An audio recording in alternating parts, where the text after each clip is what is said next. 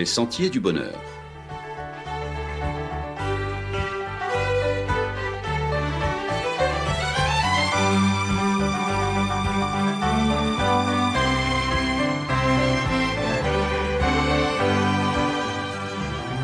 Une émission qui vous apporte un message d'espérance, de paix, de joie et de confiance.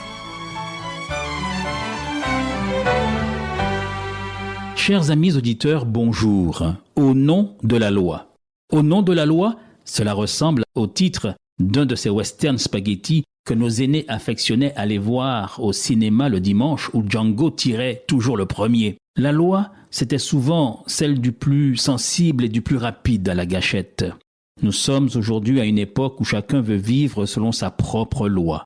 Depuis que la génération il est interdit d'interdire à lever le bout de son nez, on vit dans une société ultralibérale où chacun voudrait faire ce qui lui plaît, ce qui lui chante, comme ça lui chante quand il le souhaite et comme il le souhaite. C'est donc à chacun sa sauce. Il est vrai qu'avant mai 68, la société française était très corsetée, ligotée, bridée, asphyxiée par une morale plus ou moins hypocrite, car le bourgeois qui allait à la messe le dimanche ne trouvait pas grand-chose à redire de laisser Bobonne à la maison s'occuper de la nichée pour aller se détendre et se soulager dans quelques maisons closes, ou aller s'égayer dans les rues aux chaudes ambiances, alors qu'à la tribune, ce même bourgeois fustigeait la mixité, le travail des femmes, le vote des femmes, jusqu'au rejet de l'avortement, déniant aux femmes le droit de disposer de leur corps, alors que dans le même temps, lui pouvait consommer, faire bonne chère, en faire commerce et se permettre de mépriser ces femmes à qui il reprochait, c'est un comble, d'être de petites vertus.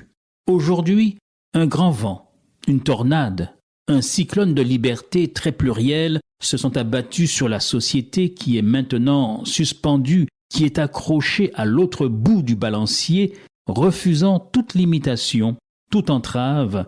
N'avait-on pas déjà crié dans les manifestations qu'il fallait jouir sans entrave Aujourd'hui, tout est free, tout est libre service.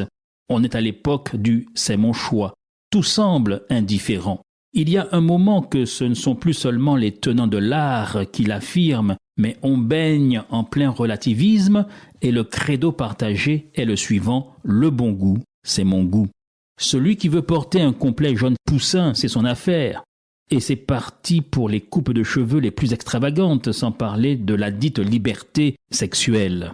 Mais jusqu'où peut-on aller dans la voie de cette supposée totale liberté? Plus de normes, plus d'impératifs, plus d'interdits, je suis enfin maître de mes choix. Tant qu'il s'agit de jouer à l'original en arborant la tenue de son choix, de ses rêves, de ses fantasmes, ce ne serait pas la première fois. À plusieurs reprises, la société a tenté de multiples bouleversements. Mais dans ce désir et ce besoin de faire la révolution, de tout changer, dans ce désir d'accéder à l'autonomie, voire à l'indépendance, dans ce désir de tuer le père vu comme castrateur, la société n'aurait-elle pas perdu ses repères? N'est-ce pas aller trop loin? N'est-ce pas jeter le bébé avec l'eau du bain?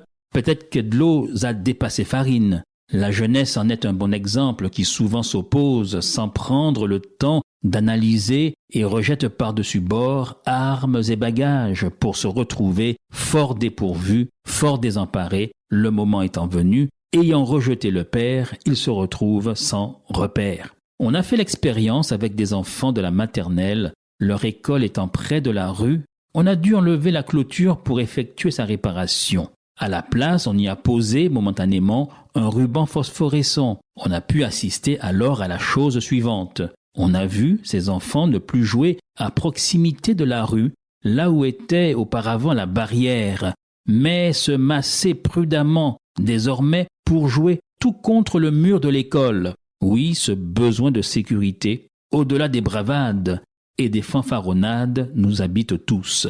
Les jeunes qui trop souvent fuient les lois nécessaires et la discipline indispensable au sein de leur famille pour se retrouver dans les gangs trouvent là un milieu encore plus normé. Oui, dans les bandes, le milieu est encore plus strict, plus brutal et violent, plus coercitif que l'ambiance protectrice et aimante qu'ils ont imprudemment abandonné, comme la pauvre chevrette de M. Seguin, qui espérait trouver mieux en pensant que l'herbe était bien meilleure de l'autre côté et qui en a fait tristement les frais. Il en va de même pour la loi de Dieu. Ces dix commandements, sa loi morale que nous connaissons tous, ne pas tuer, ne pas voler, ne pas prendre la femme de son voisin, l'éthique ordinaire quoi, celle qui nous permet de vivre ensemble, de faire société, est connue de tous, même si certains souhaiteraient opportunément s'en affranchir. La loi est donc nécessaire. Elle permet l'ordre et la viabilité de toute société humaine. Il n'y a pas de société sans loi. Le chrétien, le citoyen respecte la loi et le gendarme est là pour la faire respecter et pour rappeler à l'ordre le contrevenant au nom de la loi. Et le juge est là pour punir le coupable au nom de la loi et s'il n'y parvient pas, alors c'est la contrainte du bracelet électronique, c'est l'enfermement en prison, ce sont les amendes qui nous contraignent financièrement. Que dit l'apôtre Paul? Tout simplement ceci. C'est pourquoi celui qui s'oppose à l'autorité résiste à l'ordre que Dieu a établi, et ceux qui résistent attireront une condamnation sur eux-mêmes. Ce n'est pas pour une bonne action, c'est pour une mauvaise que les magistrats sont à redouter. Veux-tu ne pas craindre l'autorité? Fais le bien, et tu auras son approbation. Le magistrat est serviteur de Dieu pour ton bien, mais si tu fais le mal, crains, car ce n'est pas en vain qu'il porte l'épée, étant serviteur de Dieu pour exercer la vengeance et punir celui qui fait le mal. Il est donc nécessaire d'être soumis non seulement par crainte de la punition, mais encore par motif de conscience. C'est aussi pour cela que vous payez les impôts, car les magistrats sont des ministres de Dieu entièrement appliqués à cette fonction. La loi existe parce que nous ne sommes pas toujours capables, naturellement, de toujours faire le bien spontanément. Notre nature corrompue par le péché nous pousse à transgresser, à abuser, à tromper, à tricher. Même l'éducation, la bonne éducation, n'est souvent qu'un vernis masquant les délits, les exactions opérées par une élite en col blanc, par des personnes à qui on donnerait le bon Dieu sans confession. Les seules personnes qui n'ont pas besoin de la loi, ce sont les vrais chrétiens, pas des chrétiens de façade, avec étiquette, mais ce sont ceux et celles qui ont accepté de dire, comme l'affirme l'apôtre Paul dans son épître aux Galates au chapitre 2 et au verset 19, Ce n'est plus moi qui vis, c'est Christ qui vit en moi.